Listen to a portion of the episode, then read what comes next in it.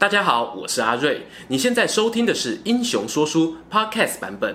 如果你想要观看有搭配图文的影片，欢迎到 YouTube 上搜寻《英雄说书》，诚挚邀请你订阅我们的频道哦。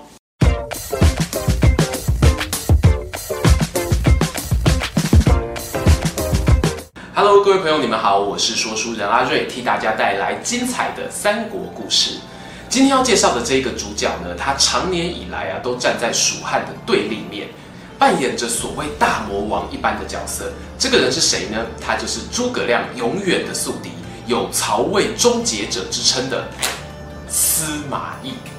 根据不负责任的统计啊，大概有八十七趴的三国电玩游戏里面，人物智力排行榜列出来的前三名呢，都是诸葛亮、司马懿。啊、第三名大概就是庞统、周瑜、郭嘉三个人在抢。这当中呢，诸葛亮因为他超级正面的历史形象跟文学形象，所以智力一百的殊荣给他呢，大部分的人是不太会有意见的。但是问题来喽，很多人就好奇啊，那司马懿呢？他凭什么当三国时代的智力第二名？今天说书人就要从内政跟军略两方面分析给大家听。首先是这个内政面。司马懿啊，他在曹军当中的内政历练呢，可以说是蛮全面的。他在曹操主政时期呢，曾经担任过丞相府的主簿，之后啊，又转任为辅佐曹丕的中庶子，还担任过辅军将军啊、录尚书事啊等等的职务。在曹丕死后啊，司马懿呢就跟曹真跟曹休一起担任顾命大臣，负责辅佐魏明帝曹睿。而曹睿在过世之前呢，又把他的儿子曹芳。托孤给司马懿跟曹爽，这边我们要注意哦。司马懿他能够连续获得曹家两代领导人的信赖呢，这证明一件事情，就是他的政治手腕确实是不同凡响的。除了在官场上的打滚有一套呢，司马懿他也有负责在淮南、关中这些战场前线举办屯田的业务，同时呢，他也兴建水利，负责调运粮食。因此，我们大概可以这样区分哦。司马懿在曹操主政的时期呢，主要是负责一些行政上面的业务比较多。等到曹丕、曹睿当政的时候呢，他才有比较多军事上面才华的展现。当然啦，司马懿跟曹家人确实有很多有趣的情爱纠葛，譬如说曹操到底有没有提防司马懿啦，或者是司马懿什么时候开始决定要反叛呢？又或者是在禁书里面有很多关于超自然的记载，譬如说司马懿的头可以像狼一样的狼顾之相，或者是三马同时一槽的奇怪预言梦等等的这些有趣的故事。容说书人在这边卖个关子，我们今天的事情呢，大部分还是会围绕着司马懿的智谋面来讨论。刚才前面呢，我们简单列举了一些司马懿在内政上面的表现，可以说是中规中矩、稳定成长。但是呢，接下来要聊到司马懿在军事作战上面的才华，那就是非常耀眼了。时间呢，来到西元的二二六年，这一年呢，曹丕刚过世没多久，东吴的孙权呢就决定趁着魏国政权交班之际，兵发两路，分别攻打江夏还有襄阳。这个时候呢，魏明帝曹睿派司马懿领兵作战。而这也是司马懿在史书上面初试提升的用兵作战记录。那这次作战的结果到底如何呢？他大破诸葛瑾，斩杀了吴将张霸，斩首了有千余人，成功的捍卫了魏明帝曹睿的政权稳定，而且还升上骠骑将军。上面呢，其实只不过是牛刀小试。如果想要真正深入的了解司马懿的战争艺术呢，就不能不提以下三个作战案例。分别是新城之战、远征辽东，还有王陵之乱。在这三个经典案例当中呢，我们可以充分的见证到司马懿的快、狠、准。他仿佛是大自然里面的狩猎者，看准猎物之后，先麻痹他，然后接着一刀毙命。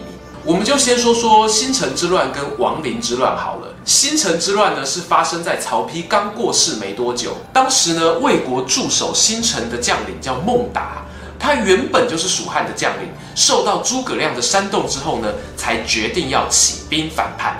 至于王陵之乱呢，它则是发生在高平陵之变之后，在这一次的政变当中呢，司马懿他已经夺得曹家人的权力，当然啦，也引起很多原本曹魏臣子的不满。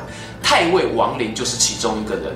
于是呢，王林就跟他的外甥令狐虞两个人策动了一次谋反，这就是王林之乱。虽然这两件事情的起因不同，但是我们会发现司马懿呢都有一套作战的 SOP。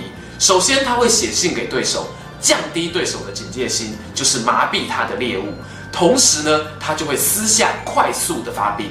在两个案例当中，孟达跟王林呢，都是等到兵临城下，才发现自己已经大难临头，根本来不及反应，城池就被司马懿给攻破了。有网友就开玩笑表示啊，司马懿呢，他简直就是中国版的凯撒，我到了我就征服。接下来要聊到的远征辽东的这一场作战呢，那更可以说是司马懿他半生以来作战经验的成果发表会。时间是在西元二三八年，当时的辽东太守公孙渊呢起兵造反。这个时候的魏明帝曹睿找上了已经五十九岁的老将军司马懿。由于这一次的作战目的地呢，距离曹魏的首都有将近三千里，魏明帝曹睿呢也特别来帮司马懿饯行，送司马懿跟他手下的将领牛金、胡遵以及四万名士兵一起前往辽东。话说魏国大军来到了辽东的辽水附近的时候，映入他们眼帘的是公孙渊的军队以逸待劳，已经建筑起非常完善的防御工事。这个时候，司马懿该怎么做呢？首先，他在南侧假装要抢攻，但这个同时呢，司马懿又亲自领兵渡过到辽水的北岸，建筑起长围，好像要去直奔公孙渊的老家襄平城。司马懿这样忽南忽北的行军策略呢，搞得他的手下其实是一头雾水。司马懿啊，其实跟他以前的老板曹操一样，非常喜欢机会教育。于是呢，他就在作战会议上召集了所有的将军，对他们解释自己到底该怎么打这一场仗。司马懿对众人说：“这一次呢，我绕到辽水的北岸建筑防御工事，并不是要长期抗战哦，我是要制造对公孙渊大本营襄平的压力。”敌人感到压力就会主动出击，只要他主动出击呢，防守就会有漏洞，我们就会有可乘之机。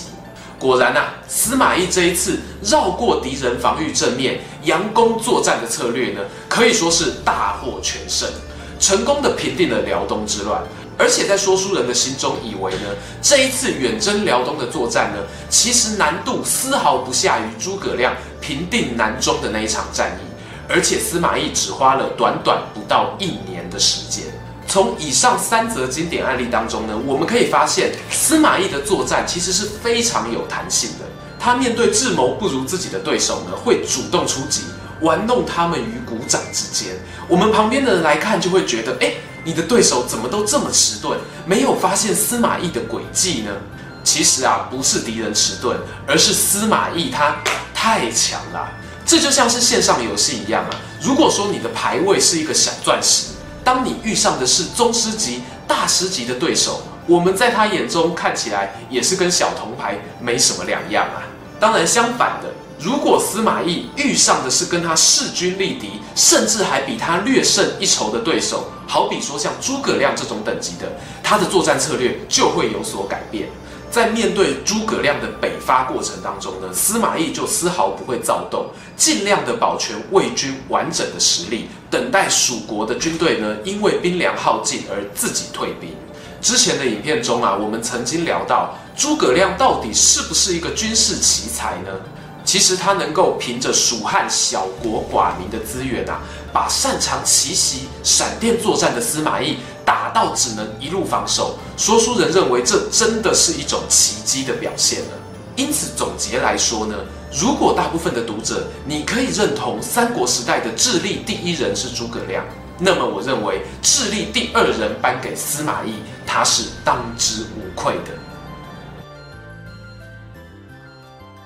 喜欢这一则影片吗？想看更多有趣的三国英雄故事，欢迎到英雄故事网站加入会员，或者在影片下方按赞、留言、订阅、加分享哦。这里是三国说书，我们下次再见，拜拜。